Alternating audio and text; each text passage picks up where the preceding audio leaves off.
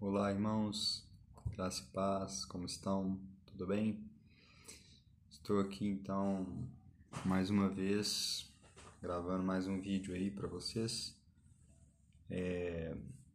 Lembrando que provavelmente esse vídeo, como outros, eu vou tentar dividir eles em parte, né? Então essa será a primeira parte, a introdução. Então terão outras partes, tá?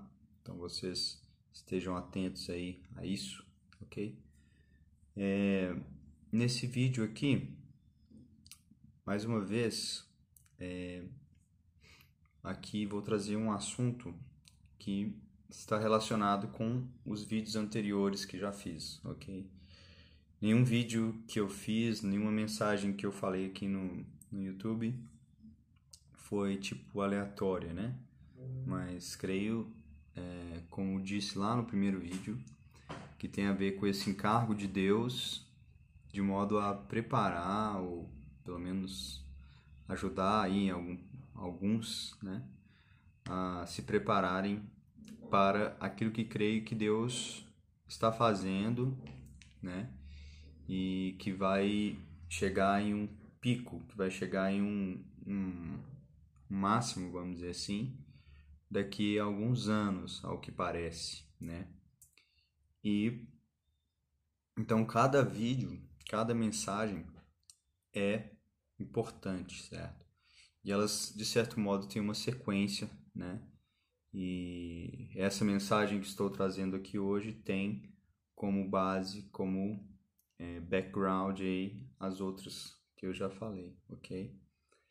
É, nessa mensagem conforme você está vendo aí no título, né? É, vou falar sobre as duas testemunhas, ok? É, não sei se você conhece, mas no livro do Apocalipse, né, revelação de Deus a João, você tem lá um episódio, um, um momento, né, em que ele fala sobre duas testemunhas que Deus vai então levantar ao final é, da, da era da igreja, vamos chamar assim, né?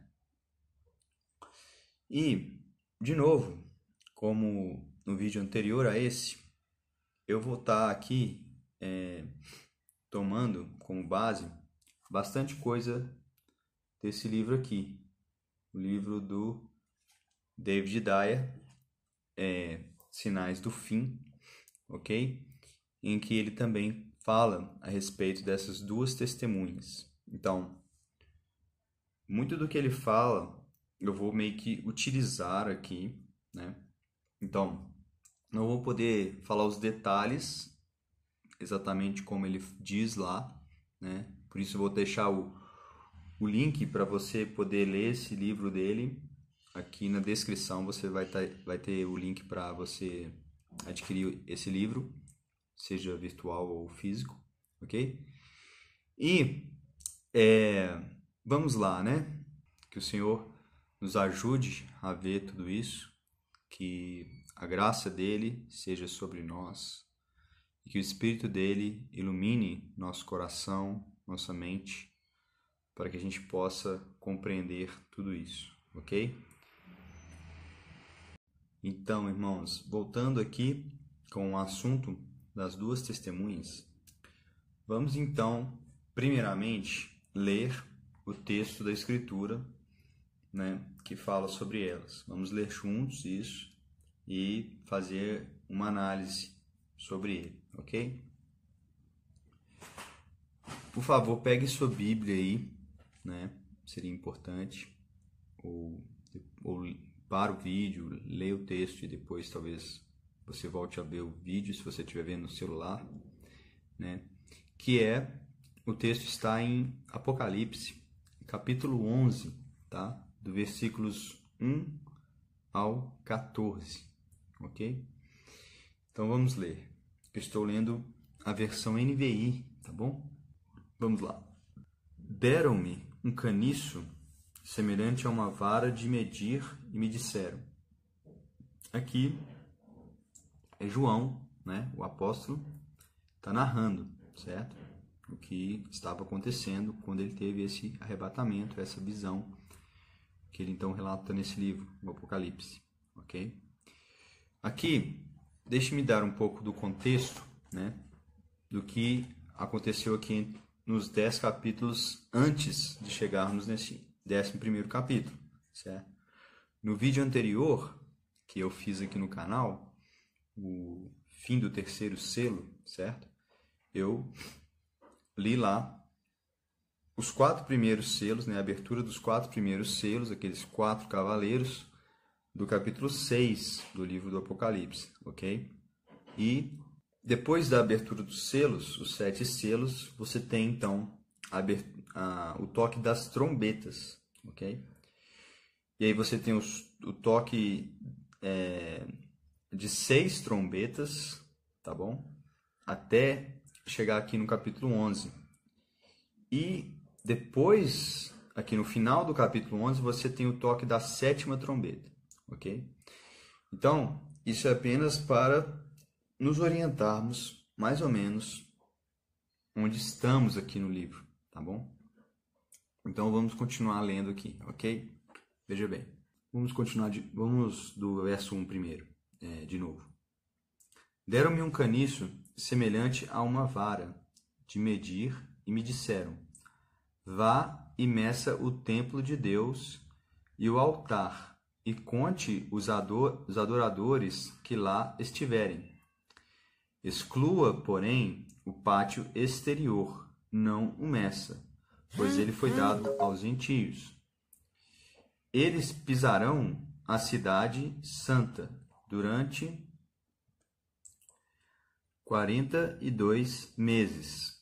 Darei poder às minhas duas testemunhas, e elas profetizarão durante mil duzentos e sessenta dias, vestidas de pano de saco. Estas são as duas oliveiras e os dois candelabros que permanecem diante do Senhor da terra. Se alguém quiser causar-lhes dano, da boca deles sairá fogo que devorará os seus inimigos. É assim que deve morrer qualquer pessoa que quiser causar-lhes dano. Estes homens têm poder para fechar o céu, de modo que não chova durante o tempo em que estiverem profetizando. E têm poder para transformar a água em sangue e ferir a terra com toda sorte de pragas, quantas vezes desejarem. Quando eles tiverem terminado o seu testemunho, a besta que vem do abismo os atacará, irá vencê-los e matá-los. Os seus cadáveres ficarão expostos na rua principal da cidade, que figuradamente é chamada Sodoma e Egito, onde também foi crucificado o seu Senhor. Durante três dias e meio gente de todos os povos, tribos, línguas e nações contemplarão os seus cadáveres e não permitirão que sejam sepultados. Os habitantes da terra se alegrarão por causa deles e festejarão, enviando presentes uns aos outros. Pois esses dois profetas haviam atormentado os que habitam na terra mas, depois dos três dias e meio, entrou neles um sopro de vida da parte de Deus, e eles ficaram em pé, e um grande terror tomou conta daqueles que os viram. Então eles ouviram uma forte voz dos céus, que lhes disse: Subam para cá. E eles subiram para os céus numa nuvem enquanto os seus inimigos olhavam. Naquela mesma hora, houve um forte terremoto, e um décimo da cidade ruiu. Sete mil pessoas foram mortas no terremoto. Os sobreviventes ficaram aterrorizados e deram glória ao Deus dos céus. O segundo ai passou, o terceiro ai virá em breve. Então, esse então é o texto aqui das duas testemunhas no livro do Apocalipse, ok? Agora vamos buscar analisar aqui versículo a versículo, e não será necessário também é, ir a um outro texto da Bíblia para a gente ter um melhor entendimento desse texto aqui, ok? Então vamos lá. Vamos voltar aqui e é, meditar e pensar sobre cada ponto, cada aspecto que a profecia diz aqui, ok? Vamos lá. Olha, diz aí, né? Começa assim: Deram-me um caniço semelhante a uma vara de medir, né? Então, deram uma vara, um caniço, como se fosse um, metro, alguma coisa assim, né? Que eles usavam naquela época para fazer medições, certo? Então entregaram para o João e falaram com ele, olha, é, vá, mede o templo, meça o templo de Deus e o altar, tá bom? E conte os, os adoradores que lá estiverem, ou seja, as pessoas que estão adorando diante do altar de Deus, certo? E hum, hum, hum, exclua, porém, o pátio exterior, não meça, pois ele foi dado aos gentios. Bom, aqui é, você pode entender esse templo aqui das duas maneiras que são as únicas eu acho possíveis de você entender, certo? O templo físico, o templo de pedras, né, como no tempo na época de Jesus. Então, existia aquele templo em Jerusalém, certo? Ou você pode entender o templo aqui no sentido espiritual, né? Que a Bíblia ensina então que a igreja, certo? Os filhos de Deus são a casa de Deus, são onde Deus mora, não é? Deus não habita em templos feitos por mãos de homens, certo? Então, a habitação de Deus é na igreja, é no seu povo, ok? Então, é possível você perceber esses dois entendimentos aqui, ok?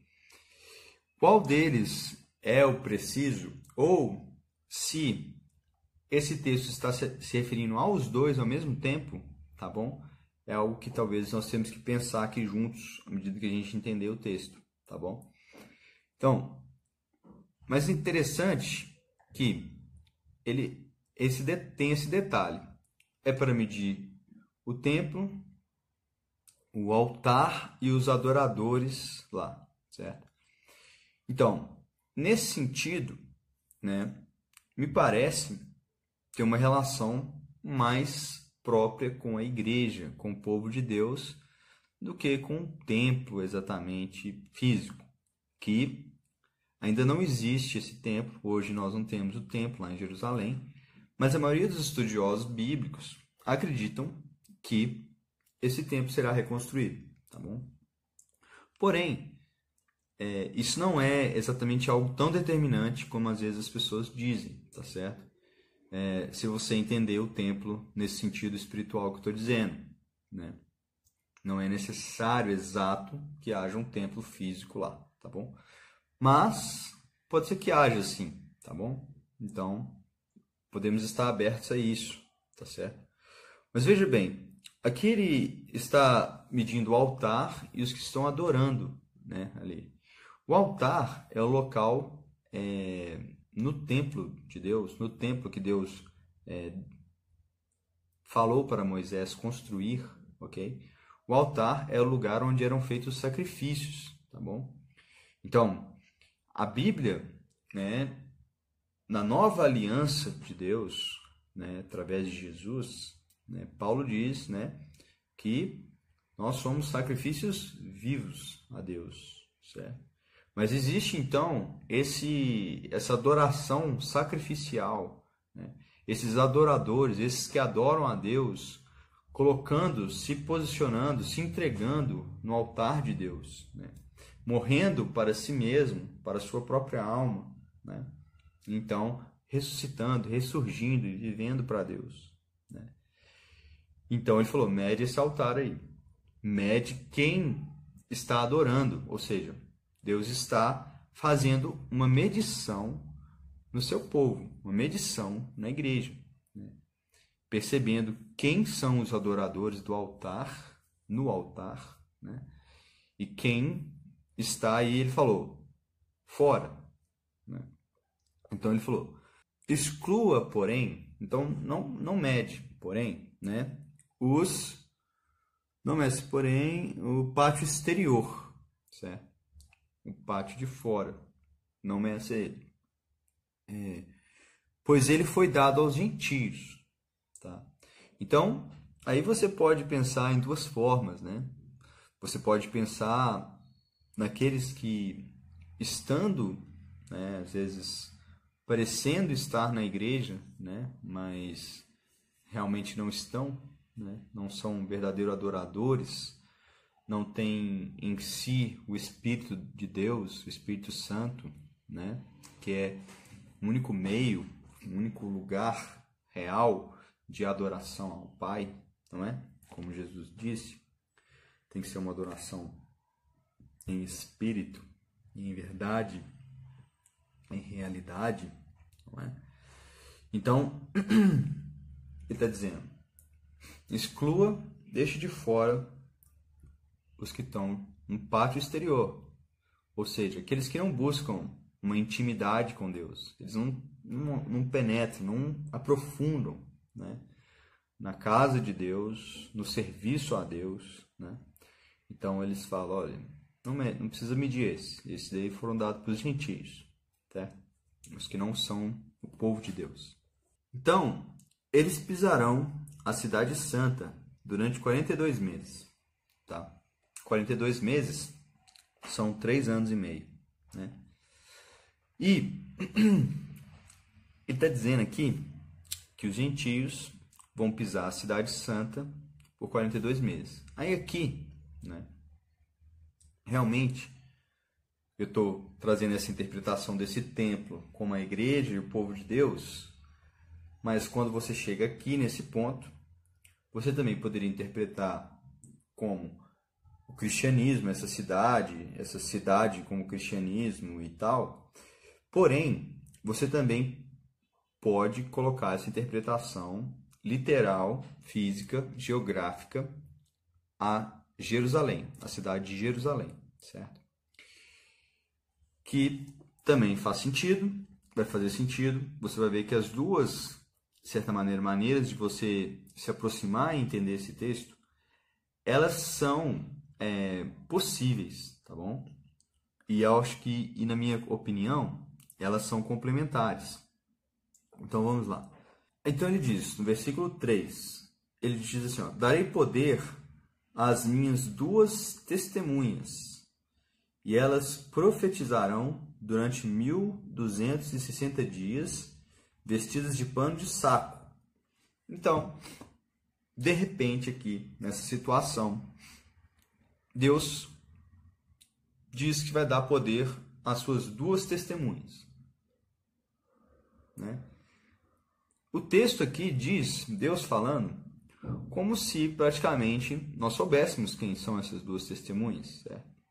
Mas na realidade, quando você lê, a princípio, não há como você saber quem são. Certo? Mas diz que elas vão profetizar durante 1260 dias. 1260 dias é uma outra forma de dizer 42 meses ou 3 anos e meio, tá bom? Como eu disse em outros vídeos, a Bíblia especificamente usa datas, é, métodos ou, vamos dizer assim, períodos, modos de, modo de falar um período diferente para nós identificarmos que aquilo não é talvez um período simbólico ou algo assim, né? Deus está dizendo, olha, são 42 meses e são 1260 dias. Tá vendo? Está dando duas métricas de data para você perceber que é a mesma coisa, é o mesmo tempo, tá bom? Então veja só, é, eles vão profetizar nesses 42 meses, nesses três anos e meios, três anos e meio, que é o mesmo tempo aí que ele diz que os gentios vão pisar a cidade santa, Jerusalém, tá bom? E você pode pensar nisso tanto no aspecto espiritual como no aspecto local de Jerusalém, tá bom? É, vamos aqui continuar, né? vamos ver, ele vai falar mais sobre o que essas duas testemunhas que vão nos dar, vamos dizer, dicas, né, sobre quem são essas duas testemunhas, como que é, tá bom? É, ele vai falar, ó, verso 4. Estas, as duas testemunhas, são as duas oliveiras e os dois candelabros, né, duas oliveiras, dois candelabros que permanecem diante do Senhor da terra. Então ele deu mais informações. São duas, duas testemunhas, são duas oliveiras e são dois candelabros que permanecem diante do Senhor da terra. Aqui, nesse versículo especificamente, o autor, ou a revelação né, que João está recebendo aqui, fez um link, fez uma ligação com outro texto da Bíblia que está em Zacarias. Zacarias capítulo 4, também fala sobre as duas oliveiras lá, ok? Então, não é à toa, tá? Que a revelação aqui do livro do Apocalipse usou o mesmo termo, a mesma expressão, tá bom? Ele está fazendo um link, uma ligação com Zacarias, tá bom? Então, isso, essa ligação, o entendimento dessa ligação também lá no livro do Zacarias, vai nos ajudar a compreender bem sobre, então, essas duas testemunhas, tá bom? Olá, irmãos. E aí? Bom, eu fiz um, um corte aqui nesse vídeo, que ele, é, essa tomada ficou um pouco grande, então eu tô é, finalizando aqui essa parte que a gente está lendo aí do sobre as duas testemunhas em Apocalipse, tá? Tô finalizando aqui esse vídeo e então você dá continuidade no próximo que está aparecendo aí na tela, beleza? Então, irmãos, dando continuidade ao vídeo anterior sobre então a leitura aqui do texto do Apocalipse das duas testemunhas, é, como eu falei no, no outro vídeo, eu fiz um corte aqui então a gente vai continuar. Isso é uma sequência de vídeos, né? Que você tem que ver desde a primeira parte aí, a introdução, tá bom? Abraço aí, dá continuidade aí para vocês. Abraço. Vamos continuar lendo sobre mais aqui, tá bom? É, se alguém quiser causar-lhes dano, da boca deles sairá fogo que devorará os seus inimigos. É assim que deve morrer qualquer pessoa que quiser causar-lhes dano. Estes homens têm poder para fechar o céu, de modo que não chova, durante o tempo que estiver, estiverem profetizando, e têm poder para transformar a água em sangue, e ferir a terra com toda sorte de pragas quantas vezes desejarem. Aqui, o que acontece? Essas duas testemunhas, né, independente do que elas são, certo? Nós vamos pensar mais sobre o que elas são e quem elas são, talvez, né? É, mas aqui, importante dizer o seguinte: durante então 42 meses, três anos e meio, essas testemunhas vão começar a profetizar.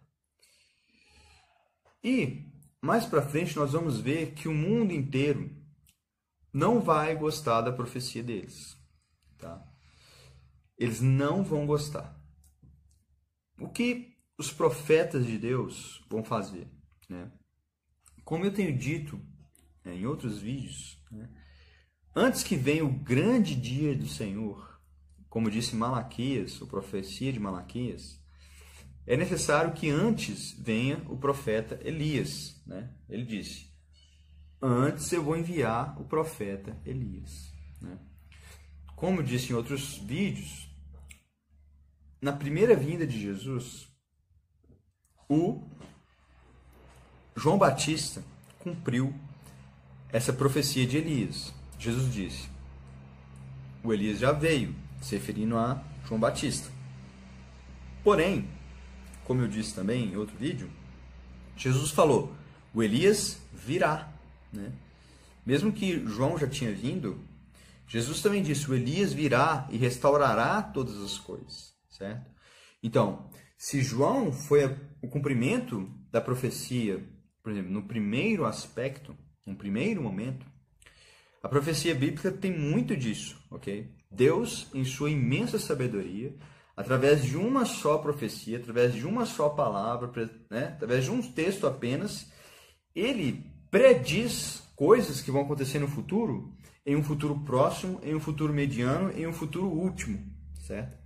Então, Deus, em sua grande, imensa sabedoria, em um único texto, ele faz isso. Ele prediz coisas que estão acontecendo na época da profecia que está sendo profetizada e também coisas, às vezes, milênios depois, né? Coisas que são mil ou mais de mil anos depois, né? Então, como é profecias relacionadas a Jesus, a ele como Messias e tudo mais, sua crucificação e tal, e tal, e tal. Então veja bem, quando essas, essas pessoas aqui, essas duas testemunhas, estiverem profetizando durante esses três anos e meio, o mundo inteiro, as pessoas que estiverem ouvindo o que eles estão profetizando não vão gostar. Certo? Muito provavelmente, como eu estou falando aqui, do ministério de Elias, que também tem relação com o ministério de João Batista, certo? Eles vão profetizar arrependimento às pessoas. Eles vão dizer ao mundo e à igreja que eles se arrependam.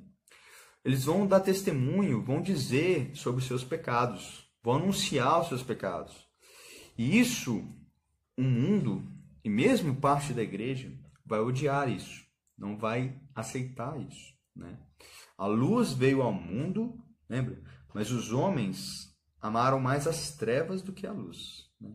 Jesus, em outro lugar, diz assim: o mundo, falando com os irmãos dele, né? Ele falou: o mundo não pode odiar vocês, mas o mundo me odeia.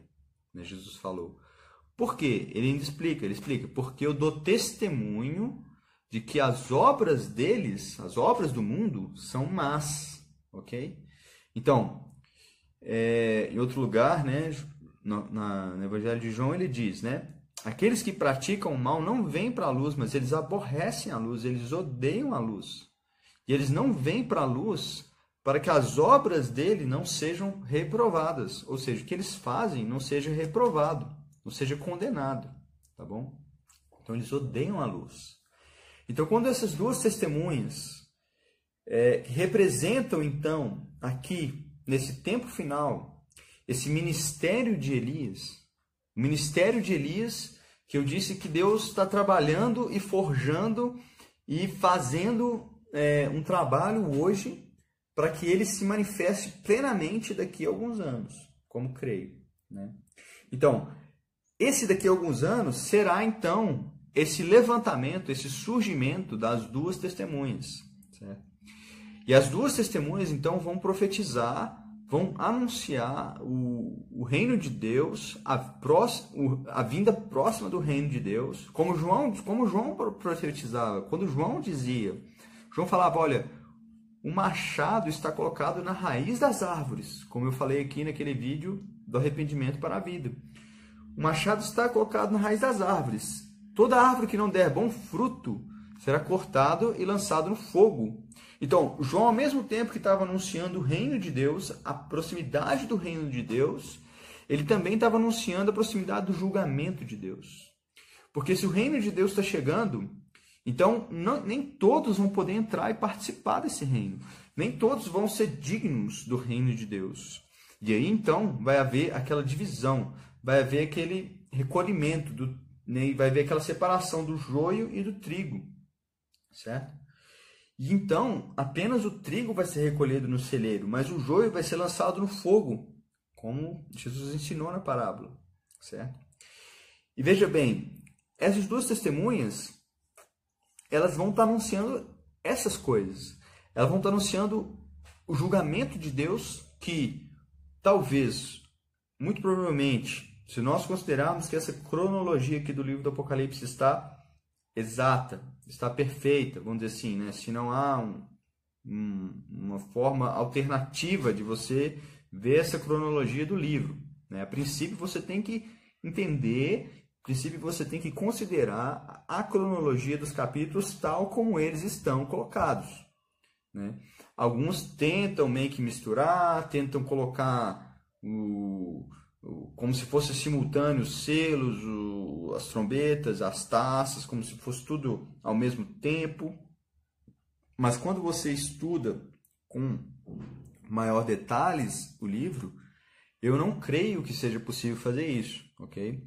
Se você ver a sequência dos eventos e tal, não sei se é possível fazer isso. Porém, não é uma coisa que eu vou dizer, ah, é impossível, tá bom? Precisaria ter um estudo mais profundo sobre esse assunto, que não é algo que eu já tenha feito, tá bom? Porém, de qualquer maneira, eu entendo que essas duas testemunhas, esses 42 meses que elas vão estar profetizando, 1260 dias, 3 anos e meio, né, que é o mesmo período que eles vão estar então profetizando, falando sua profecia, né? Ou ela é simultânea, então, às trombetas, por exemplo, né? ao tocar das trombetas, ou ela vai acontecer depois de ter tocado as trombetas. Né? De qualquer forma, né, a profecia deles né, vai estar acontecendo em meio a coisas muito catastróficas. Né? É, já vai ter ocorrido, como creio, né, os selos. Né? Mesmo quem acredita que a, os selos ocorrem simultaneamente às trombetas, né, aqui as duas testemunhas é, estão aparecendo, vamos chamar assim, depois do sexto, depois da sexta trombeta, ou seria também depois do sexto selo né? A não ser que você é, encaixe esse período de tempo junto com as trombetas e os selos, tá bom? Mas isso é como que, vamos dizer assim, uma forçação. Você tem que demonstrar, né? O porquê isso acontece simultaneamente. Porque, a princípio, no livro, está depois, certo? Está num capítulo posterior a tudo isso, tá bom? Então, veja bem, Pensando dessa forma, é possível que as testemunhas vão se levantar, vão surgir é, em meio, vamos dizer assim, a um julgamento terrível que vai estar acontecendo aqui nesse mundo, na Terra, né? Como eu falei no vídeo anterior sobre o fim do terceiro selo, certo? Quando você chega no quarto selo, não é? Vai acontecer o quê? Aquela guerra que vai então matar um quarto das pessoas do mundo. Né? E será algo imenso e muito terrível, certo? Mas aquilo não é o final, aquilo não é tudo, certo? Depois daquilo você tem o quinto, sexto selo, sétimo selo. Depois do sétimo selo você tem a primeira trombeta tocada, segunda, terceira, quarta, quinta. E se você ler as trombetas, está aqui no livro do Apocalipse, você vai ver que são coisas que vão acontecer, que vão ser terríveis. Né? Um julgamento de Deus sobre este mundo, é, como é, uma maneira de Deus, então, revelar esse seu, que é chamado nos profetas de o estranho ato de Deus, né? onde a ira de Deus vai ser conhecida, vai ser manifestado, esse julgamento de Deus sobre o mal, sobre o pecado do homem ao longo de tanto tempo neste mundo que vai chegar a um ápice agora também, né? Nesse final da era, nesse final então do nosso tempo, né? Porque você tem dois trabalhos, você tem o trabalho de Deus no meio do seu povo, no meio dos seus santos, né? Que também está crescendo e Deus vai formando o seu povo e a sua verdade e tal. Né? Por outro lado, você tem o que é chamado de um ministério, ou mistério, aliás, da iniquidade, né? essa coisa encoberta que Satanás está trabalhando, um engano satânico que também cresce a cada dia, certo? Então você tem essas duas coisas acontecendo, tá bom? E as duas coisas me parece que vão chegar a um ápice aqui, né? Agora, né? já está chegando, né? já estamos nisso, né? Então, veja, quando essas duas testemunhas, então, estiverem profetizando, o mundo realmente não vai gostar nada disso, ok? E vão tentar causar dano a essas duas testemunhas. Como aqui diz, ó, é, se alguém quiser causar-lhes dano, verso 5, né? Se alguém lhes quiser causar dano, da boca deles será fogo que devorará seus inimigos. É assim que deve morrer qualquer pessoa que quiser causar-lhe dano. Né? Então, veja bem, claramente aqui demonstra uma mudança de dispensação. uma mudança de época, de tempo, da era e dos tempos que Deus estabeleceu, certo? Como Jesus, por exemplo, falou, a lei e os profetas duraram até João. E desde então é anunciado o reino de Deus. Né? Jesus falou: ó, tem um tempo que vem até aqui o João, e agora, desde de João para cá, é anunciado o reino de Deus. Né? E, por exemplo, Paulo diz: o fim da lei é Cristo, certo? Então, João também diz no Evangelho: olha, a lei foi dada por intermédio de Moisés, né? Gra... vieram por meio de Moisés. Ele fala assim: a graça e a verdade vieram através de Jesus Cristo, entendeu? Então, a lei de Deus, que era esse tempo ali, até a vinda de Jesus, durou de Moisés até Jesus, certo? Mas de Jesus para cá é então o que nós chamamos de a era da graça, tá bom? Este reino de Deus não visível, né? o reino de Deus oculto, o reino de Deus escondido nos corações daqueles então que obedecem ao evangelho de Deus, certo? Então, com relação à graça de Deus e ao evangelho, você lembra que tem uma situação nos evangelhos, né? Quando Jesus está indo a Jerusalém e ele vai passar por Samaria, mas os samaritanos não querem recebê-lo, né? Veem que ele está indo para Jerusalém, não quer, não quer receber ele. E aí chega o João e o Tiago, né? Lá os esquentadinhos. Jesus deu apelido para ele, né? Filho do trovão. Filho do trovão. Chegaram então para Jesus e disseram: Senhor, né, você quer que a gente faça igual o Elias? Né, que a gente mande descer fogo do céu e destrua lá todo mundo? Né? Eles falaram aquilo: olha, o Elias não fez isso, ele não é um, um grande profeta de Deus, né? então vamos lá. Né? Isso é de Deus demais, né? Vamos lá, vamos lançar fogo e acabar com aquele povo, né? E Jesus então vira para eles e fala, né? Olha, vocês não sabem de que espírito vocês são, né? Porque o Filho do Homem não veio para destruir as almas dos homens, mas para salvá-las, certo? Então, veja bem, Jesus repreendeu isso lá naquela época. Não, não, não. Uh -uh. O Elias realmente fez isso, né? Na época do Elias, o profeta, a mandaram lá um, não sei se era o Acabe ou se era Jezabel, né, na época, mandou lá um pessoal lá, uns soldados, um grupo, mensageiros, 50, sei lá quantos mensageiros lá para chamar o Elias, né? E o Elias falou: "Ó, oh, o rei tá te chamando, a rainha tá te chamando", né? E o Elias, o homem de Deus, né? Ele, o rei tá te chamando. E ele falou: "Olha, se eu sou homem de Deus, então que desça fogo do céu e consuma vocês". E literalmente Aconteceu isso, desceu fogo do céu e consumiu aquelas pessoas. Por quê? Né? Era uma era diferente, uma época diferente, então Deus agia diferente. O Espírito de Deus estava agindo daquela forma em Elias, certo? Mas quando Jesus está anunciando o Evangelho, as boas novas de salvação, a graça de Deus, né? O perdão através da, da, do sacrifício dele, então esse não é o Espírito de Deus mais. O Espírito de Deus está dizendo: não, não vim destruir ninguém. Eu vim para salvar, vim anunciar salvação. Aqui está a salvação para todo aquele que quiser, de graça. Né? Então, tá, Deus está oferecendo para o mundo inteiro isso. Né? Porém, parece que aqui chegamos a um momento, a uma hora, em que isso finaliza, em que isso acaba.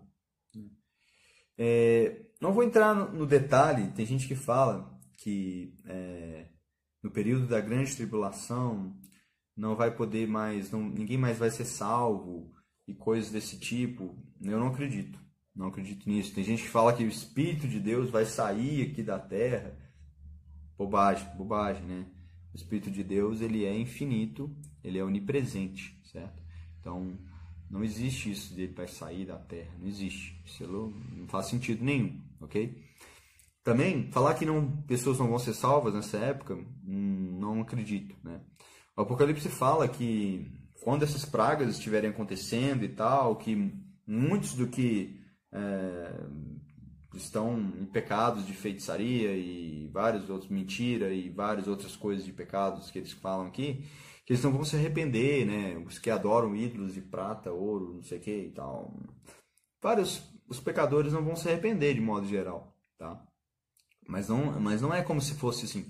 Não, é, não, não diz assim, não será possível que nenhuma pessoa se arrependa. Né? Não, de modo geral, as pessoas não vão se arrepender. Não significa que não haverá um ou outro que se arrependa, não, não acredito, tá bom? Mesmo assim, é, o que está acontecendo aqui? Né? É uma mudança de dispensação, certamente. Né? Essas duas testemunhas, que são as testemunhas do Senhor, certo? Que elas vão é, lançar fogo, vai sair fogo, né? Como é que é? Hum, da boca deles vai sair fogo. Né? Não sei se vai. não sei se é assim. Mas talvez assim, na profecia deles vai descer fogo, vai vir fogo, vai consumir. Isso é real. É assim que vai ser mesmo, ok? Então, aqui diz: é, se alguém quiser falar andando, da boca deles sairá fogo e devorará seus inimigos. É assim que deve morrer é, qualquer pessoa quiser causar-lhes danos. Né? Estes homens têm poder para fechar o céu, de modo que não chova durante o tempo em que estiverem profetizando, e têm poder para transformar a água em sangue e ferir a terra com toda sorte de pragas quantas vezes desejarem. Aqui, novamente, existe aquela questão de um link, tá? É, essas expressões aqui, que ele que ele está é, caracterizando essas duas testemunhas, também existem situações idênticas, iguais, em outros lugares da Bíblia. Certo? Então, ele falando, eles têm, eles têm poder na, na profecia deles de fechar o céu para que não chova. Certo? E existe uma, um episódio, existe um, uma época na Bíblia que literalmente isso aconteceu exatamente assim. Certo? E foi precisamente o profeta Elias. Certo? Ele orou a Deus para que não chovesse. E durante lá, se não me engano, que é três anos e meio também, né? Não choveu. Durante três anos e meio não houve chuva, certo? E novamente, então, vale essas duas testemunhas que vão se levantar aqui vão profetizar e isso vai acontecer? Não vai ter chuva, por exemplo, né? Tá falando, tem poder para isso, né? Tem autoridade para isso. Outra coisa que diz é que eles vão, então, ter autoridade e poder para transformar a água em sangue. Né? Novamente, você tem um episódio, uma época, uma situação nas Escrituras onde isso também aconteceu, certo? Quando Moisés foi libertar o povo do Egito, ele, através do seu cajado, através do seu, seu cajado, ele então tinha autoridade e poder para fazer maravilhas, para enviar pragas para o Egito. E uma das coisas que ele fez, um dos prodígios, um dos milagres que ele fez, foi então ter transformado a água do rio Nilo em sangue. Certo? Então, essas duas testemunhas do fim também vão ter esse poder, essa autoridade. Aí que entra muitas pessoas dizerem que essas duas testemunhas, por exemplo, né, serão literalmente Moisés e Elias, ok? E de fato, se você pensar, Elias, não sei se você sabe, mas Elias não morreu, certo? Elias, antes dele morrer, ele foi arrebatado, né? Uma carruagem de fogo dos exércitos de Deus veio, tomou Elias e o levou embora, certo? E de fato Elias não morreu, né? como normalmente as pessoas morrem, certo? Ele foi levado dessa maneira. Né? E podemos pensar, né? Por quê? Por que isso aconteceu com Elias, né? Por quê? Não é? Então, alguns entendem e não é nenhum tipo de loucura, ok? Isso não é impossível, tá bom? Eles pegar é que Elias esteja como que aguardando, esteja como que aguardando o tempo dele de realmente profetizar nesse fim da era, nesse fim dos tempos. Tá? Diz que eles vão estar vestidos de pano de saco, né? Então, eu não sei, mas é possível, tá bom? E aí eles dizem que uma poderia ser o Elias e outra seria o Moisés, né? Só que parece que Moisés é possível que Moisés talvez tenha morrido, né? Judas diz que Miguel ele contendeu com Satanás pelo corpo, né? Ou pelo cadáver, vamos dizer assim, de Moisés, né? Então, provavelmente ele deve ter morrido, tá bom? Outra coisa que alguns dizem que, então, em vez de ser o Moisés, seria o Enoque, né? Que o Enoque também não morreu, certo? Foi transladado, foi arrebatado, ainda vivo, né? Não morreu, não foi sepultado, certo? Porém, essas coisas não tem como nós sabermos, certo? A Bíblia não declara realmente isso. Não está dizendo que é o Elias, que é o Moisés, que é o Enoque, tá vendo? Não está dizendo. Não há outro lugar que você vai achar falando isso, tá bom? E é, existe uma outra questão aqui, que é o que o David considera no seu livro, Sinais do Fim, né? que se refere a que essas duas testemunhas seriam mais do que apenas duas pessoas, tá bom? Dois seres humanos apenas, né? Mas que essas duas testemunhas são simbólicas, né? Esse dois aí representa um testemunho, né? É, a própria lei, na lei de Deus, fala que pelo testemunho de duas pessoas, né? É, toda verdade seria estabelecida. Né? Por exemplo, para você, para acontecer um julgamento, né? na época da lei, pela lei de Moisés, que foi dada a ele por Deus, né? É, você precisaria de duas testemunhas, com duas testemunhas, a pessoa seria então condenada por um crime que ela fez, ou adultério, ou sei lá, homicídio, ou qualquer coisa assim. Certo? Então, através de duas testemunhas, o crime seria averiguado, então haveria então a condenação. Então, talvez essas duas testemunhas que a Bíblia está contando aqui se refira então não a duas pessoas em específico, mas então a todo o testemunho de Deus, dos homens e das mulheres de Deus em todo o mundo, que vão então profetizar, que vão então dar testemunho de Deus e vão dar testemunho dos pecados e dos erros né, da humanidade e da igreja nesse tempo final, né, conclamando todos ao arrependimento, certo? Porém, você veja que, é, diferente de muitas outras épocas da igreja, né, é, pelo menos aqui por um tempo, pelo menos primeiramente, né, essas duas testemunhas, elas não vão servir como mártires, elas não vão servir é, como sacrifício no sentido de morrerem, né?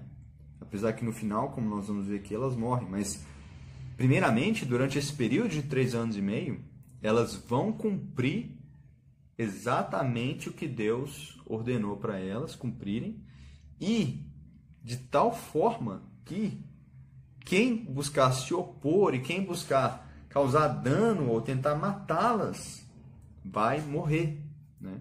Vai morrer de uma maneira muito é, poderosa e extraordinária, certo? Então, vamos continuar lendo aqui, né, é, o texto, tá bom? Veja aí comigo. Vamos continuar. Olha, é, versículo 7 diz assim: olha, quando eles tiverem terminado o seu testemunho, ou seja, vão ter passado então esses três anos e meio de testemunho, 42 meses, 1260 dias profetizando, no final, quando eles tiverem terminado, aí diz, ó, a besta que vem do abismo os atacará, irá vencê-los e matá-los, né? Então, vai passar esses três anos e meio, eles vão estar profetizando, as pessoas vão tentar danificar eles, vão tentar matar eles, e eles vão matar quem tentar matá-los, né? Deus vai permitir que isso seja assim, tá bom? E aí, depois disso, a besta que vem do abismo, essa besta que vem do abismo está no capítulo 13 do Apocalipse, tá bom? Então está indicando que essas duas testemunhas vão até lá, certo? Até essa besta que vem do abismo aí, vai, vai, vai fazer guerra contra eles, né? vai atacar eles irá vencê-los e então, finalmente, vai matá-los. Então eles vão morrer, tá bom? Ó, e os seus cadáveres ficarão expostos na rua principal da grande cidade, que figuradamente é chamada Sodoma e Egito, onde também foi crucificado o seu Senhor. Bem, aqui existe um detalhe aqui, tá? Nesse versículo 8, que diz na minha Bíblia, que é a NVI versão, né, NVI, diz os seus cadáveres no plural, tá? Quando você olha o texto original, que é o que o David é, sinaliza com precisão ali no livro, na verdade não é os cadáveres, não é os corpos, tá bom? Mas é o cadáver no singular ou o corpo no singular, tá bom? Então, aí, se são duas testemunhas, por que então estaria o corpo no, no singular? Entende? E é isso que o David coloca, né? Além de diversas outras questões que ainda vamos considerar aqui, tá bom? Vamos dar uma pausa aqui nesse vídeo e vamos continuar no próximo, tá bom? Clica aí para você tá continuando no próximo vídeo, senão esse aqui vai ficar muito grande. E aí no próximo a gente dá continuidade aqui onde a gente parou, beleza? Até lá, valeu! Olá, irmãos, e aí, tudo bem? Na paz do Senhor. Lembrando que esse é, esse vídeo aqui é, faz parte de uma sequência, né? Que você vai ver no título aí qual parte você está. Então, se você ainda não viu as outras, por favor, veja lá, senão você não vai entender okay, o que a gente está considerando aqui, certo? É, esse vídeo, como você está vendo, parece ter ficado um pouco grande né, sequência. Mas o que acontece? São detalhes, são questões que não são simples de perceber. Né? As coisas que estou colocando aqui são detalhes, são coisas que você precisa analisar com cuidado, certo? Até para você não falar algo por si mesmo, algo da sua própria cabeça, sem uma base é, bíblica, sem uma base é, de oração, de meditação diante de Deus, certo? Então todas essas coisas precisam ser pesadas, precisam ser colocadas com cuidado, ok? E aqui é, vamos voltar ao que eu estava dizendo no último vídeo, né? Na sequência anterior a essa aqui, né? Desse vídeo aqui, certo?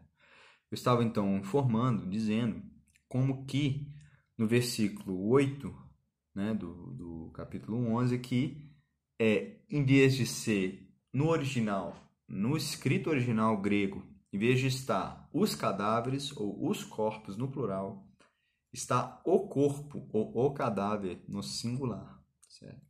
Isso tem mais uma, um, um indício, mais uma questão que pode, que parece indicar que essas duas testemunhas sejam mais abrangentes do que duas pessoas apenas, certo?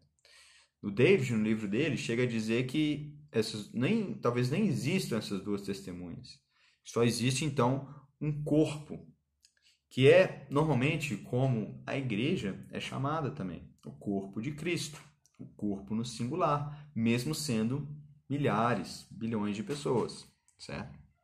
Então, veja bem, essas duas testemunhas, né, segundo David, que eu falei, o livro que eu estou indicando para vocês lerem, né? E, e, com qual que eu tenho uma, tido uma base de algumas coisas que estou falando aqui, né?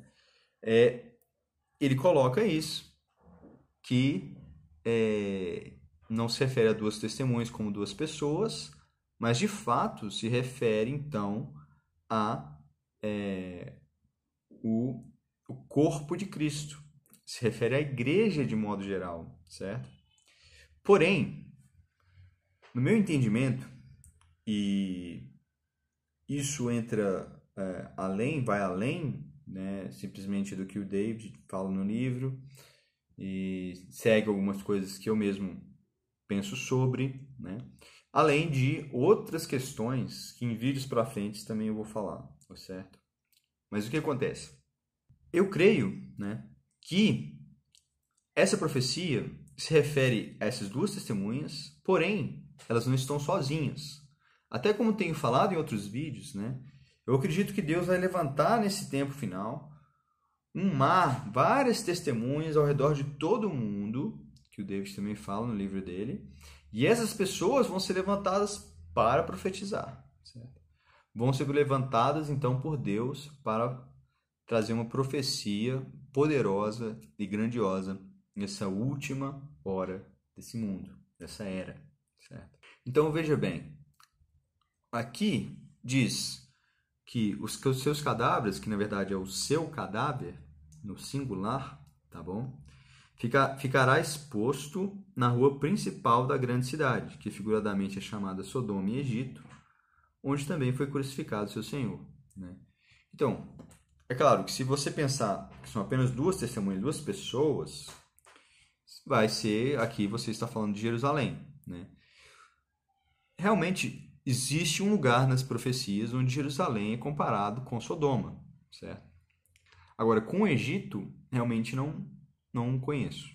Né? Talvez exista, não estou lembrado. Certo? Com Sodoma, eu tenho certeza, lá em Ezequiel, se não me engano, creio que sim, Ezequiel, é, Jerusalém é comparado com Sodoma, tá bom?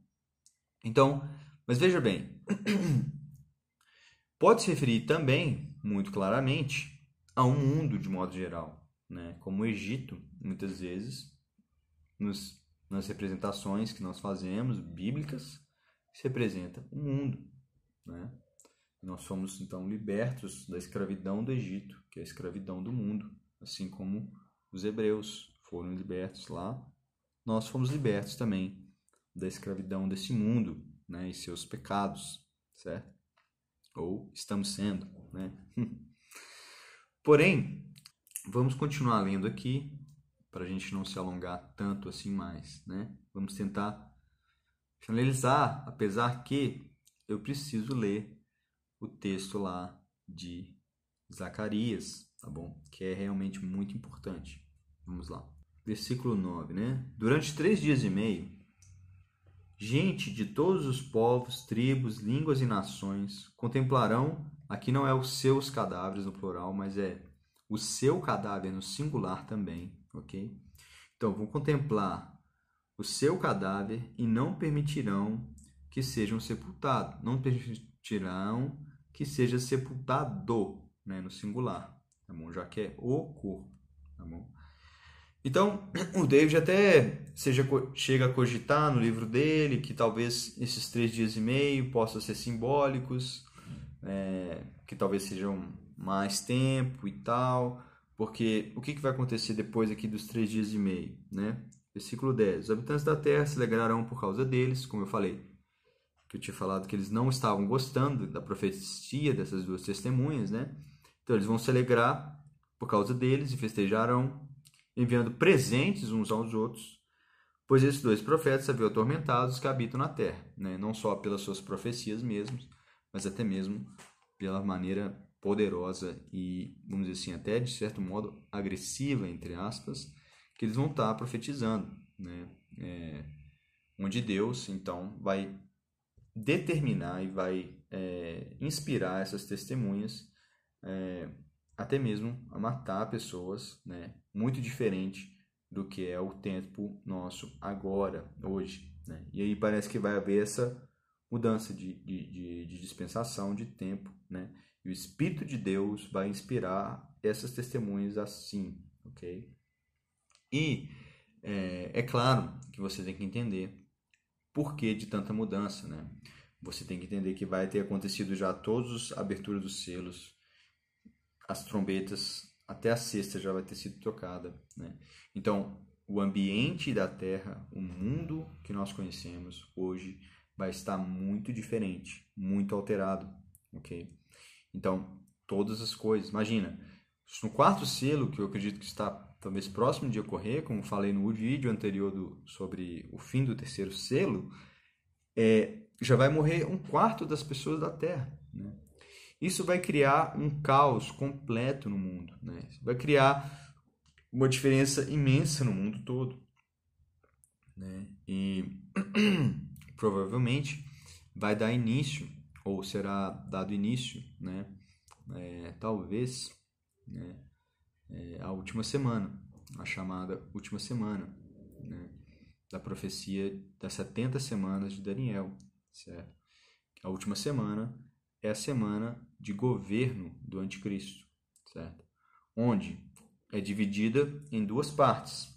Os primeiros três anos e meio, onde ele vai ter apenas alguma aliança com algumas nações, e ele não vai ter domínio sobre o mundo todo, né?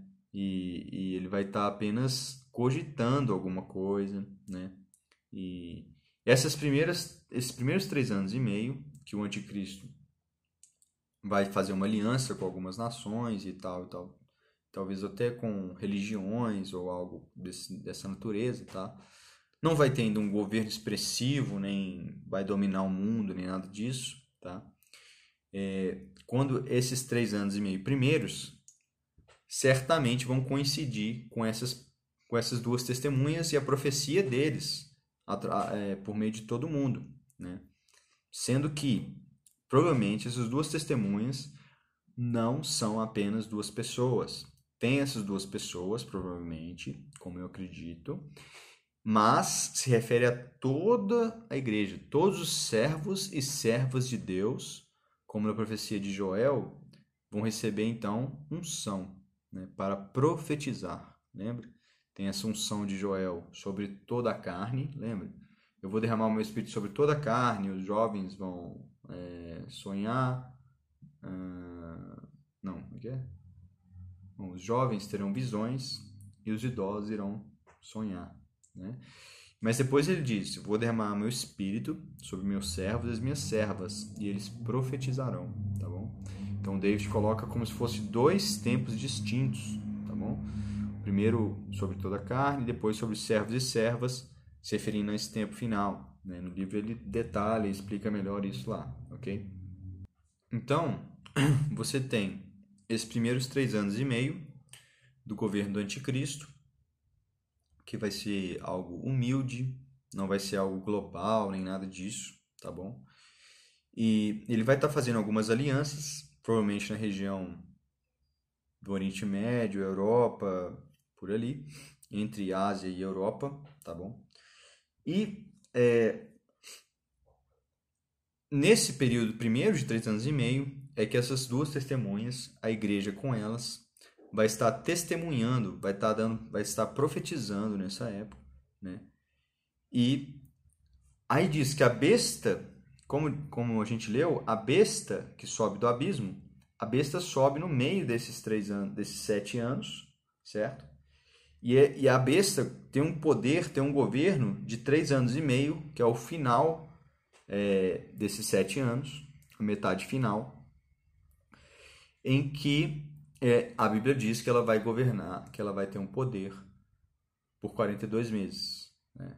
Essa mudança acontece com o capítulo 12 do livro do Apocalipse, onde o dragão, que é Satanás, como a Bíblia diz, como eu já falei em outros vídeos aqui, ele desce para a terra e quando ele desce, ele dá o poder e a autoridade dele para a besta.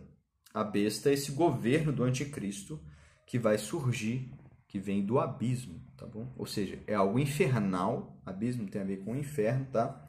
Vai vir lá do inferno e vai vir também do mar, tá bom? Ou seja, vem das nações. O mar sempre representa as nações na Bíblia, tá bom? Sempre, não sei se sempre, mas normalmente. Acho que sempre, tá bom? Então, é, o que importa é que essa besta que sobe do abismo, que vai governar três anos e meio, que é o, é o metade final do governo do anticristo, quando ela subir, ela vai então vencer as duas testemunhas, né? E fica mais claro ainda que essas duas testemunhas se referem a mais que duas pessoas, porque no capítulo 13, como também já vimos em outros vídeos aqui, é, diz que essa besta, esse governo do anticristo que vai subir, que vai se erguer, que vai dominar o mundo, de certo modo, né? Na verdade, é, as pessoas vão adorar essa besta, vão adorar esse governo, vão se curvar, vão é, engrandecer isso, né? Vão achar, como a gente viu aqui, né? Quando esse, esse governo do anticristo surgir, né? A Bíblia diz que ele vai fazer guerra aos santos, tá bom? Que ele vai perseguir os filhos daquela mulher, do capítulo 12, que são é, os que guardam a palavra e o testemunho de Jesus, como enfatizei em outros vídeos, certo? Então, é, quando ele subir e perseguir os santos e fazer guerra aos santos, exatamente nesse momento que ele vai estar fazendo guerra a essas duas testemunhas, que ele vai vencer elas e vai matar elas, certo? Durante então essa subida, esse reino aí é, do, do da besta que vai vir, certo? Que vai durar então três anos e meio, certo? Então, por esse motivo também o David meio que coloca que talvez, quando aqui está dizendo três dias e meio, possa ser simbólico, possa se referir a três anos e meio, né? É, porque como você vê aqui, quer ver? Vamos ler aqui versículo 11, do capítulo 11, né? Mas depois dos três dias e meio, entrou neles o sopro de vida da parte de Deus, e eles ficaram em pé. E um grande terror tomou conta daqueles que os viram. Então eles ouviram uma forte voz dos céus que lhe disse: Subam para cá. E eles subiram para os céus numa nuvem, enquanto seus inimigos olhavam. Né? Então, depois de três dias e meio, eles vão ressuscitar as duas testemunhas e eles vão ouvir uma voz do céu dizendo: Suba para cá, e eles vão subir para o céu. Certo? Realmente, se você colocar esses três dias e meio como três anos e meio, essa ressurreição das duas testemunhas aconteceria ao final do governo do anticristo, com a vinda de Cristo nos, nos ares, que eles iriam ressuscitar junto com todos os mortos em Cristo que ressuscitarão, então, como eu falei no primeiro vídeo desse canal, né? A ressurreição e o arrebatamento, né? Aquela ressurreição que vai acontecer com a vinda do Senhor, né, com o soar da trombeta de Deus, né? E, e então realmente faz sentido, se encaixa bem, porém não é uma coisa é, tão clara assim, tá bom? Porque não há nenhuma evidência, nenhum texto da Bíblia onde você pudesse justificar que esses três anos e meio estão figurativos a cada dia é, se referindo a um ano, dando três anos e meio, certo? Porém, né, com o que a gente vê das escrituras, poderia fazer sentido. Ainda mais quando você entende que esse cadáver, esse corpo, né, que as pessoas não vão deixar que sejam enterradas, né, está no singular, se referindo não somente a duas pessoas, mas a um corpo de pessoas que serão os servos e servas de Deus, que ele vai levantar no final com uma profecia distinta, poderosa e muito forte, né? De um, de um, de um juízo é, em relação ao mundo e até mesmo à igreja, certo? Então, vamos terminar esse vídeo aqui. E no próximo vídeo eu quero ler com vocês o texto de Zacarias, tá bom? Para a gente dar a visão e o complemento e você vai perceber tudo isso que a gente está pensando, meditando aqui, tá? Nós vamos entender aquela questão das duas oliveiras, dois candelabros com mais clareza, tá bom? Então, até o próximo vídeo. Olá, irmãos, tudo bem? Tranquilo? Voltando aqui então na sequência aqui dos vídeos sobre as duas oliveiras, as duas testemunhas, certo? É, esse vídeo é sequência de outros vídeos. Se você ainda não viu os vídeos para trás, vá lá e veja, certo? Então, vamos então continuar aqui, certo? Agora, nesse vídeo, quero considerar junto com vocês o texto lá de Zacarias, certo? Onde nós vamos compreender melhor, é, ou com mais clareza, nós vamos entender a questão das duas oliveiras, tá bom? Vamos lá. Veja bem. É, depois o anjo, é, Zacarias capítulo 4, versículo 1. Pega a sua Bíblia aí e lê para você ver junto com a gente, junto comigo, certo? Depois o anjo que falava comigo tornou a despertar-me como se desperta alguém do sono e me perguntou: O que você está vendo? Né? Então, Zacarias, a profecia dele tem muitas visões e coisas assim, né? até parecido com o João, né? que teve visões e tal, tem simbolismo, tem todas essas coisas. Nós precisamos então pedir a Deus sabedoria, graça, para que possamos compreender né, essas coisas, tá bom? Então vamos lá. Ele perguntou: O que você está vendo? E aí Zacarias responde: Vejo um candelabro de ouro maciço, com um recipiente para azeite na parte superior e sete lâmpadas e sete canos para as lâmpadas. Há também duas oliveiras junto ao recipiente, uma à direita e outra à esquerda. Perguntei ao anjo que falava comigo: O que significa isso, meu senhor? Ele disse: Você não sabe?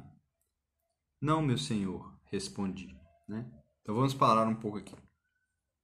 Veja, primeira coisa, Zacarias aqui está tendo uma visão e ele vê é, esse candelabro, certo?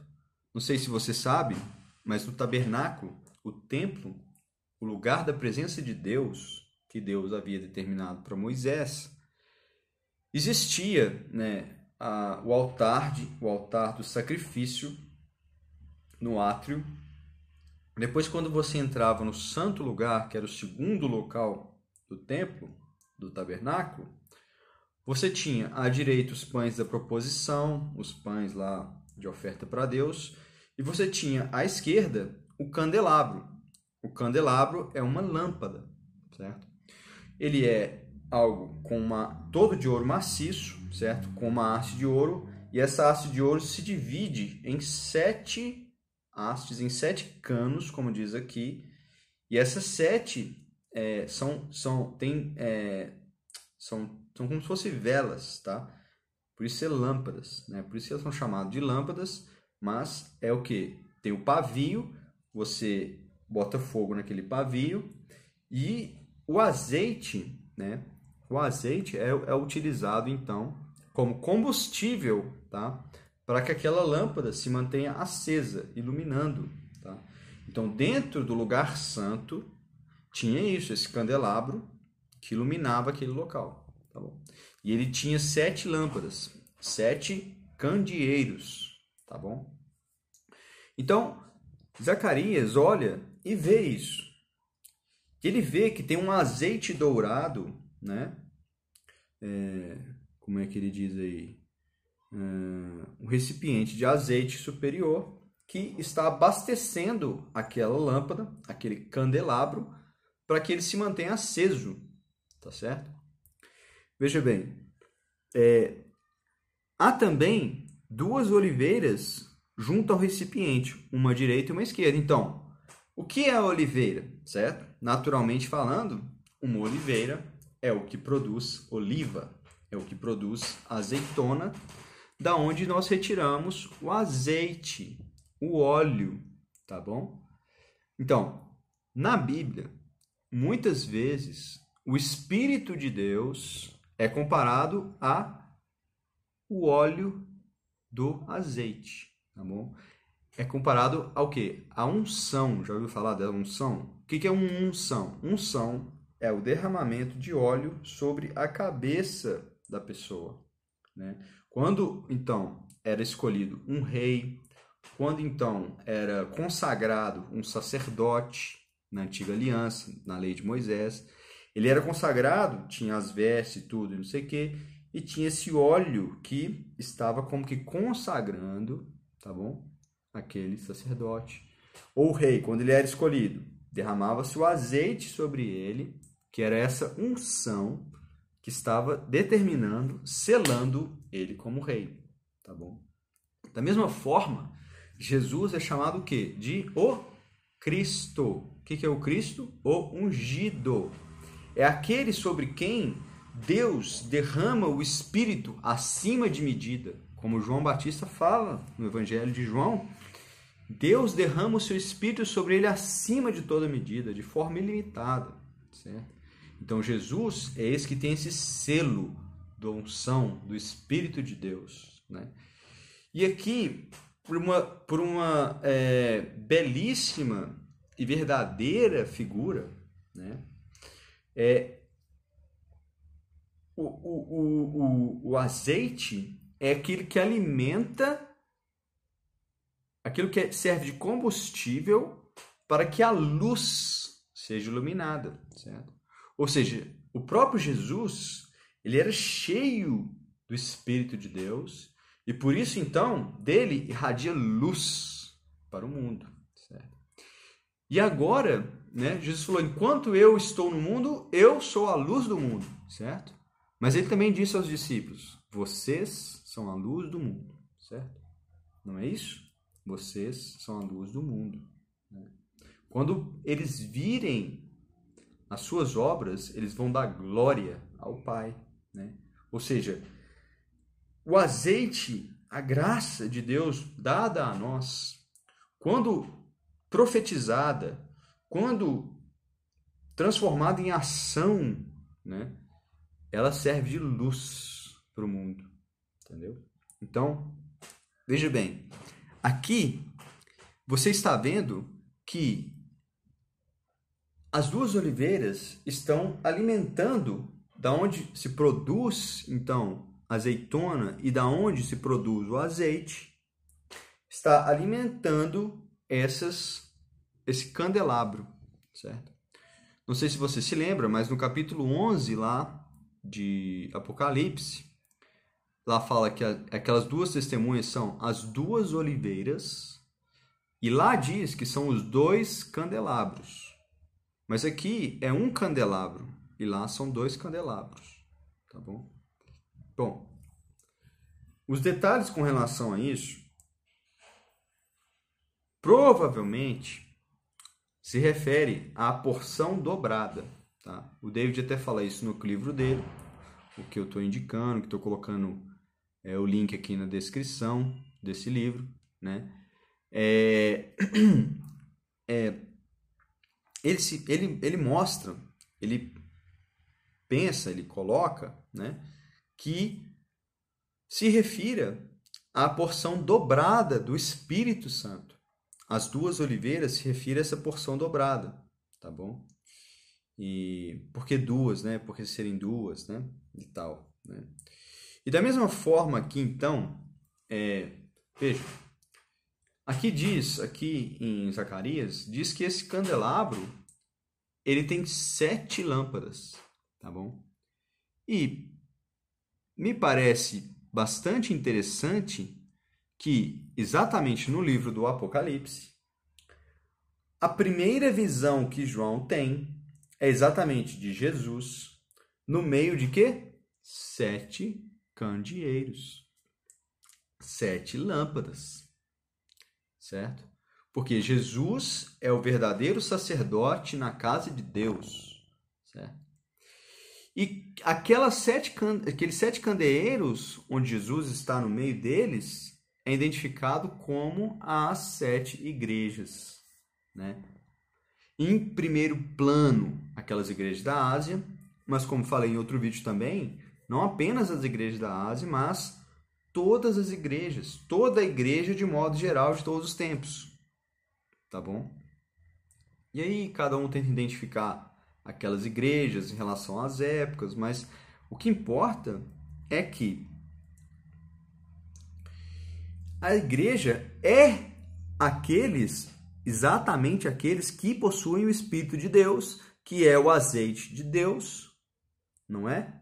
Que provém das duas oliveiras, tá bom?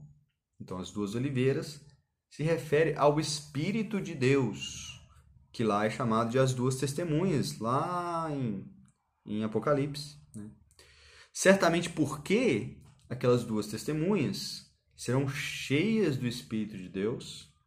Certamente é possível que, no meu entendimento, eu acredito, é o que eu entendo, né?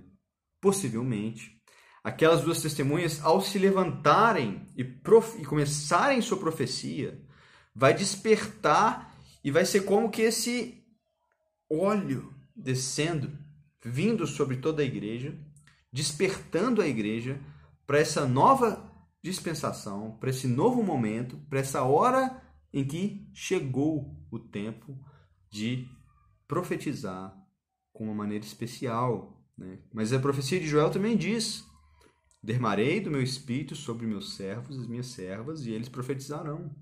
Então o espírito vai vir sobre todos. Né? E é, existem dois aspectos que é assim como após depois do Elias você tem Eliseu e Eliseu recebe porção dobrada do espírito de Elias, certo? Então você pode fazer assim, essa comparação, esse, essa questão aí, como o David faz no livro dele, que a igreja agora, no fim, nesse tempo final, vai receber uma porção dobrada daquele espírito que João Batista recebeu primeiro, né? Então a igreja será uma espécie de Eliseu, certo? Agora, nesse tempo final.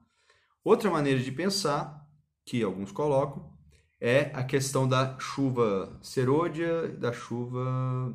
Eu esqueci agora como que diz as palavras certas, mas é a chuva no início da, é, de você plantar e depois a chuva que vem logo após você colher, certo?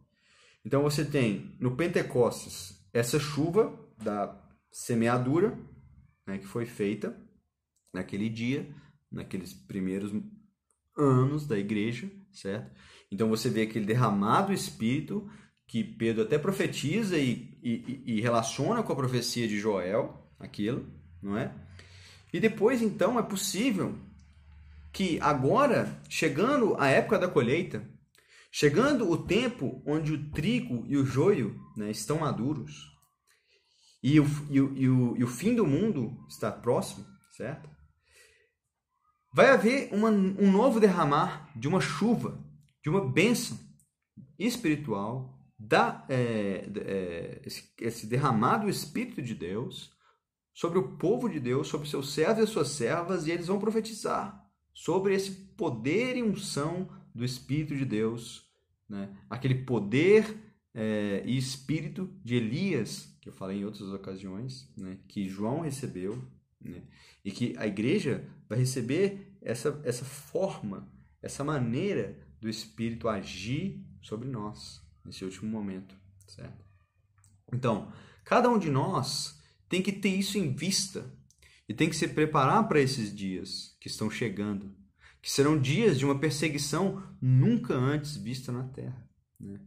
Em que, veja, durante um período, durante três anos e meio, nos será dada essa oportunidade, nos será é, concedido por Deus profetizarmos de uma maneira poderosa, muito grandiosa, né? de tal maneira que pessoas, é, vamos dizer, governos ou coisas malignas que tentarem se opor ao povo de Deus nesse momento, vão até mesmo perder suas vidas de maneira extraordinária. Tá certo? Então, veja bem, é, após isso, depois que isso acontecer, né, então virá a guerra desse besta que vai surgir do abismo e vai nos vencer, certo? Como está escrito, vai acontecer. Certo? Mas nós temos que nos preparar para isso. Nós temos que estar prontos para sermos esses servos e servas de Deus que vão profetizar na última hora. Certo? É, vamos continuar aqui no texto de Zacarias, que há mais coisas, tá bom?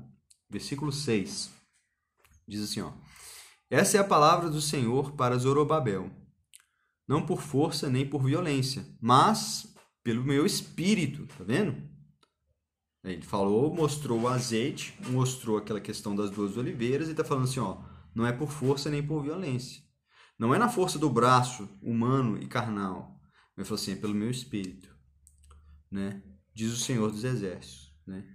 Quem você pensa que é, ó montanha majestosa? Né? Não, não saberia exatamente interpretar o que é isso aqui, mas também não importa, tá bom? Isso não é o, o que, a gente, que eu quero enfatizar. É, diante, diante de Zorobabel, você se tornará uma planície. Bom, pode ser... É, bom, tá. Tem uma montanha, diante de Zorobabel você vai se tornar uma planície. Zorobabel era o governador de Jerusalém naquela época, tá? Que Zacarias está escrevendo. Essa aqui é a época que o povo de Israel voltou do cativeiro da Babilônia e eles estavam é, iam estabelecer o templo lá naquela época, entendeu? Então, é, Zorobabel é, era junto com Josué os responsáveis principais disso aqui na época, nesse tempo aqui que Zacarias está profetizando, tá bom? Então tem essa profecia relacionada àquele tempo exato, local ali, tá? Mas como eu falei, a profecia de Deus, ela tem um cumprimento imediato, tem um cumprimento até mediano e tem um cumprimento último, certo? Que está prestes a acontecer, tá bom?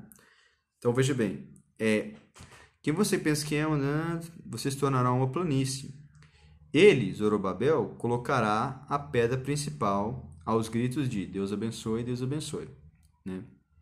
Então o Senhor me falou: As mãos de Zorobabel colocarão os fundamentos deste templo, suas mãos também o terminarão. Assim saberão que o Senhor dos Exércitos me enviou a vocês. Né? Pois aqueles que desprezaram o dia das pequenas é, coisas terão grande alegria ao verem a pedra principal nas mãos de Zorobabel. Né? Então, aqui está falando da época lá de Zorobabel, em que o templo seria é, reconstruído na volta do povo do cativeiro da, da Babilônia, tá bom?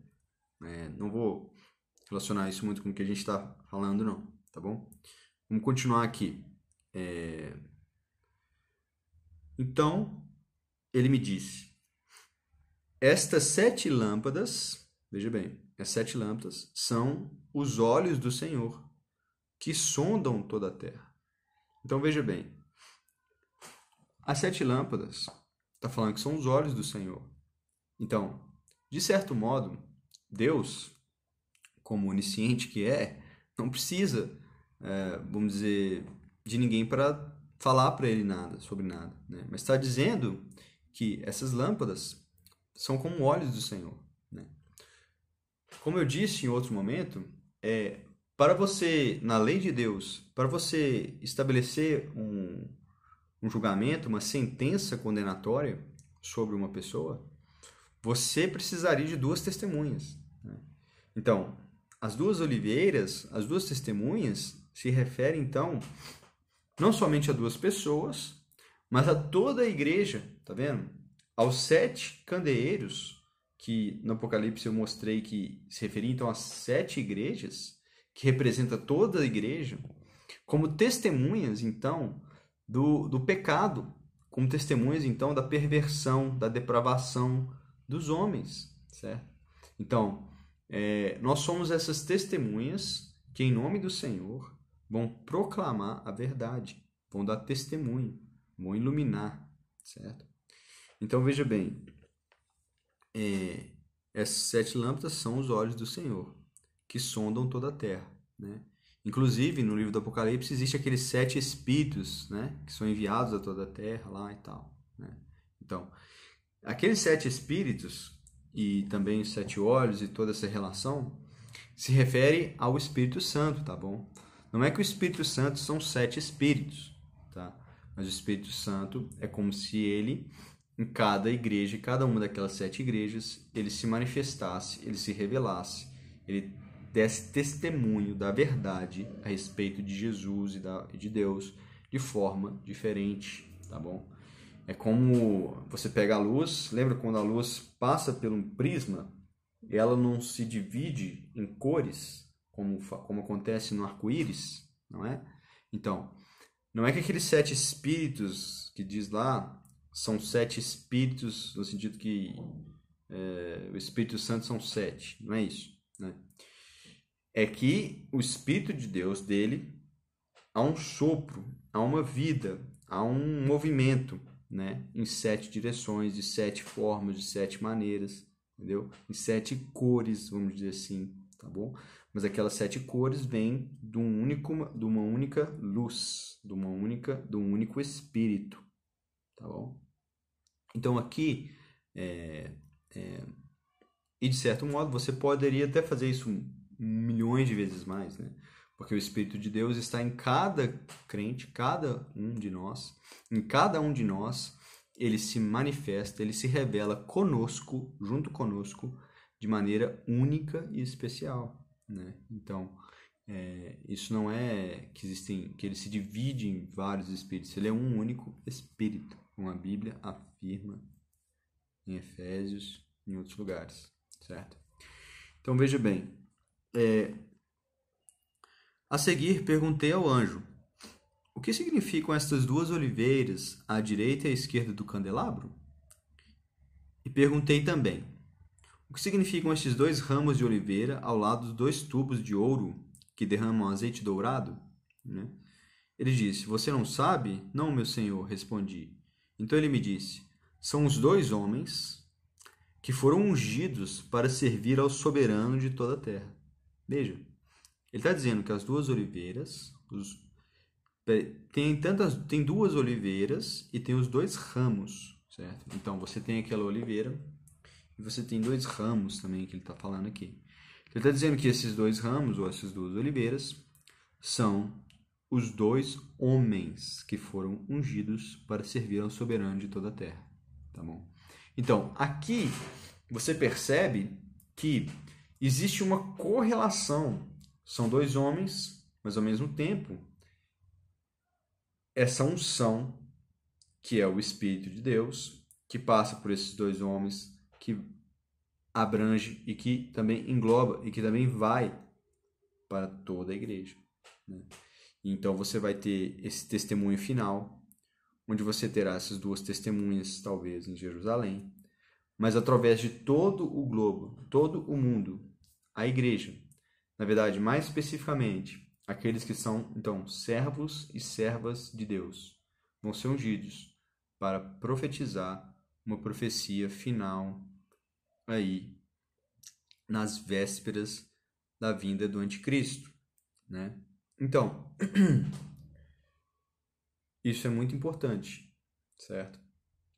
E deixe-me terminar esse vídeo e vou então fazer um último vídeo depois desse, ok?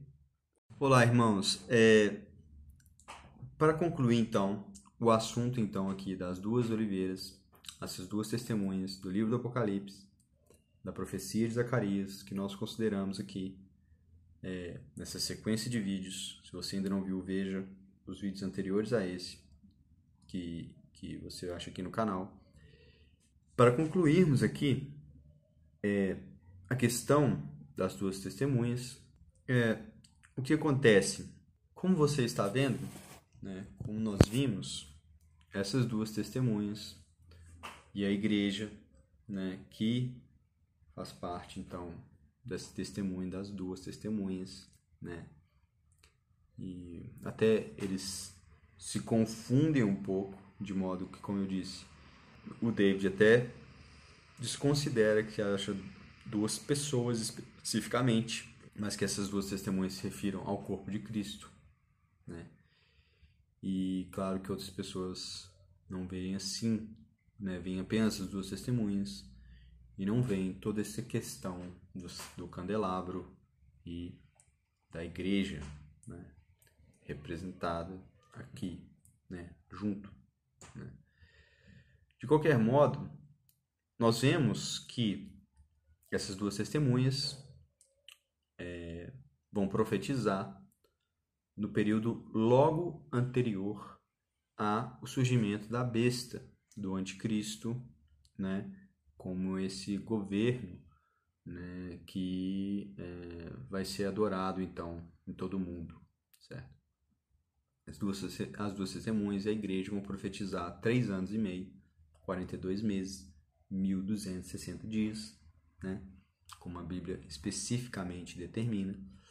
É, nesse período, as pessoas realmente não vão gostar da profecia, né?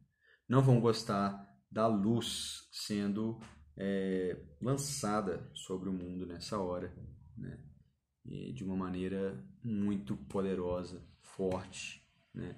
De tal modo que eles vão querer é, matar essas pessoas, vão querer trazer dano de uma maneira realmente assassina, né? Mas Deus, durante esse primeiro momento, durante esses primeiros três anos e meio, não permitirá que a, é, essas duas testemunhas sejam mortas. Provavelmente a igreja também não, ok? Provavelmente a igreja, é, não sei se a igreja vai agir, né, da mesma maneira é, poderosa, fazendo desse fogo do céu, fechando o céu para que não chova, com essa profecia sim, mas acredito que sim.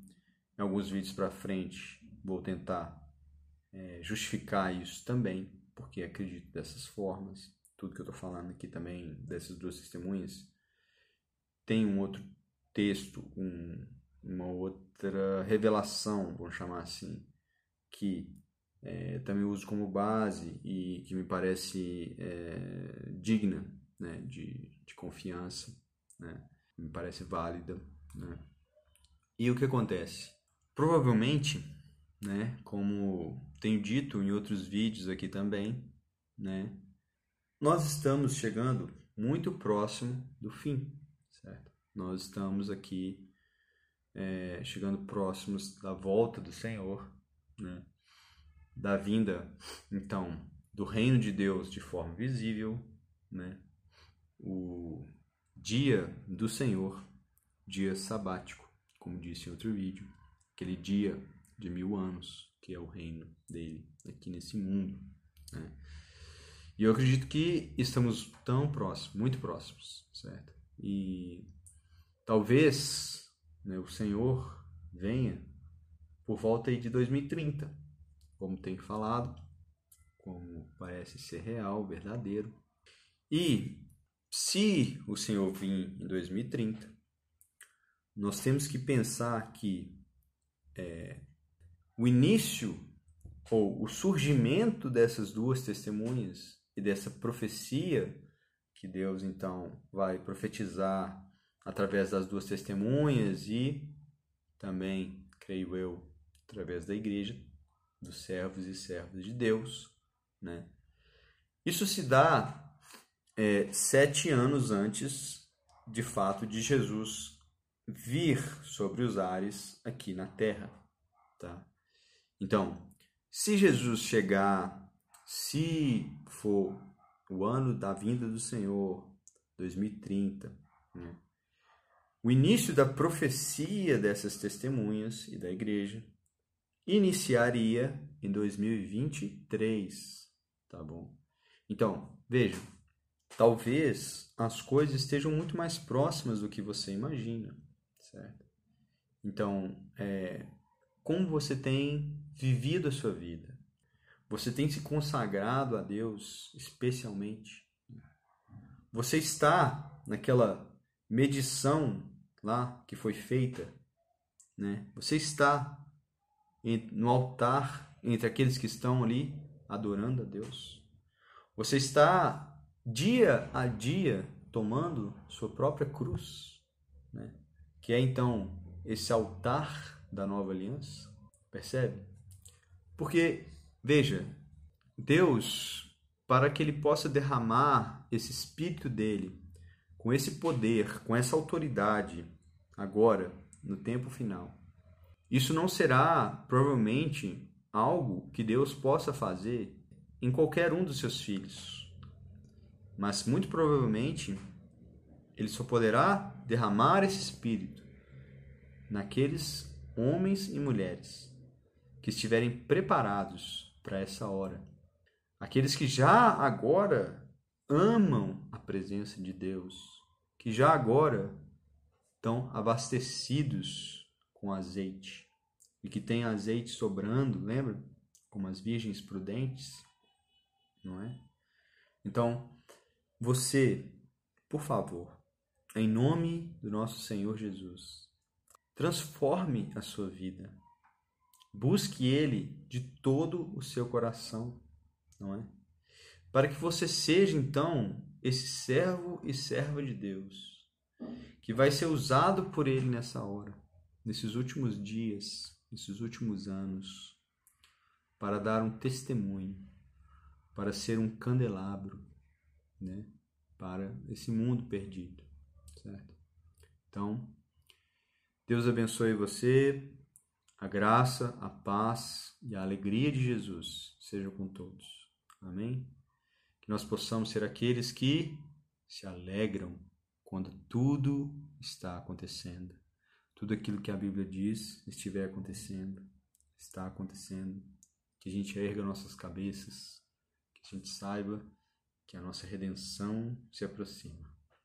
Que o reino de graça e paz e justiça do nosso amado Jesus está chegando. Amém? Paz do Senhor. Abraço. Ele o abençoe. E amém.